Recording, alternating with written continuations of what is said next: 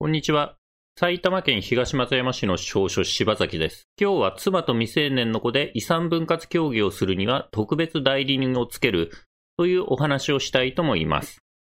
それでですね、例えば夫が亡くなってですね、その相続人が妻と未成年の子であった場合ですね、妻と未成年の子でですね、遺産分割協議をするんですけども、その妻と未成年の子の利益が相反してしまうと、妻の取得分が多くなれば、この取得分は少なくなるし、この取得分が多くなればですね、妻の取得分が、えー、減るということで、利益が相反すると。で、こういった場合ですね、その未成年の子に特別代理人をつけて、特別代理人が遺産分割協議に参加すると。特別代理人とですね、その妻とで遺産分割協議をするというお話をしていきます。ちなみにですね、このチャンネルでは、相続、遺言、家族信託、成年後見などについてですね、シニア世代でそのご家族を対象に分かりやすく解説することを心がけて発信をしております。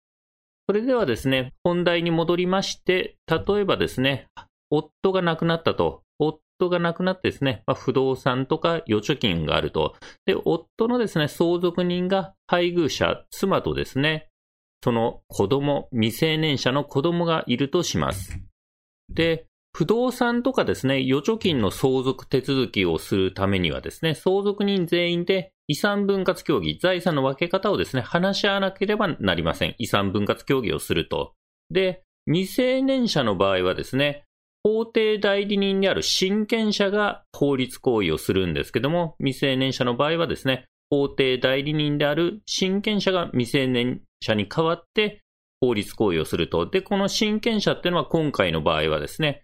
その亡くなった夫の配偶者である妻ってことですね。未成年者からすればお母さんが親権者になるって遺産分割に参加するんですけども、今回の場合はですね、その妻、子供からすればお母さんはですね、その自分もですね、夫の相続人としての立場にありますし、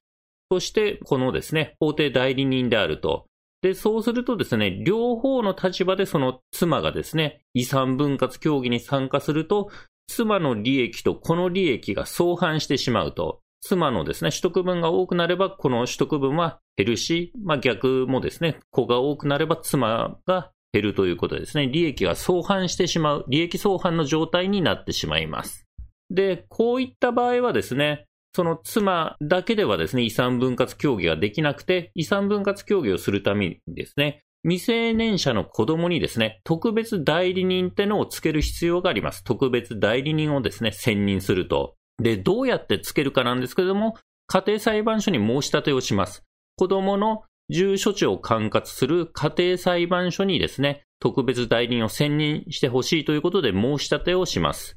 で、この申し立ての際に、特別代理人のですね、候補者を挙げておくこともできます。このですね、特別代理人についてはですね、特別な資格は必要ありませんので、その身内の方ですね、例えば未成年者の子のおじいさんおばあさんとかですね、未成年者の子のおじさんおばさんとかですね、そういうことでも構わないと、特別代理人の候補者として挙げるのは。司法書士とか弁護士とかですね、そういった専門職を挙げとく必要はないということですね。で、希望を出しまして、ただ裁判所の方でですね、その未成年者との関係とか利害関係の有無などを考慮してですね、その方がですね、特別代理人としてふさわしいかどうか、適格性を判断するということになります。まあ問題がなければ、その方が選任されるという流れになろうかと思います。で、これでですね、裁判所にですね、特別代理人の選任申し立てて、その希望した方が候補者がですね、特別代理人に選ばれたらですね、その選任された特別代理人とですね、そして夫の相続人であるこの妻ですね、妻とで遺産分割協議をすると、特別代理人はその未成年者の子に代わって遺産分割協議に参加するということになります。で、注意しなきゃいけないのは、基本的にはですね、その子供の法定相続分を確保する内容の遺産分割協議じゃないとですね、裁判所の方で、その特別代理人の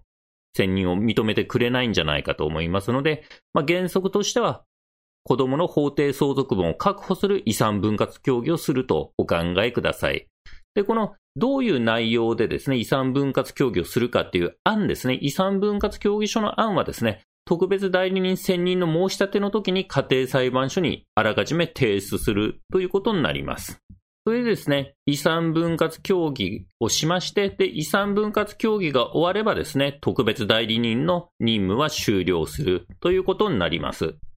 で、まとめとしましてはですね、夫が亡くなってですね、相続人がその妻とですね、未成年の子である場合ですね、これで夫の遺産について遺産分割協議をするということになるとですね、妻と子の利益が相反してしまうということになります。で、こういった場合はですね、子に特別代理人をつけて、特別代理人が遺産分割協議に参加するということになります。それではですね、今回は特別代理人についてお話をしてきました。司法書柴崎事務所ではですね、不動産の相続手続きとかですね、預貯金の相続手続き等を受けたまってます。またですね、特別代理人選任申立て書の作成とかも受けたまっております。初回相談料は無料ですのでですね、必要に応じてお電話またはホームページからご予約ください。ホームページのリンクはですね、概要欄に貼っております。埼玉県東松山市の司法書柴崎でした。ご視聴ありがとうございました。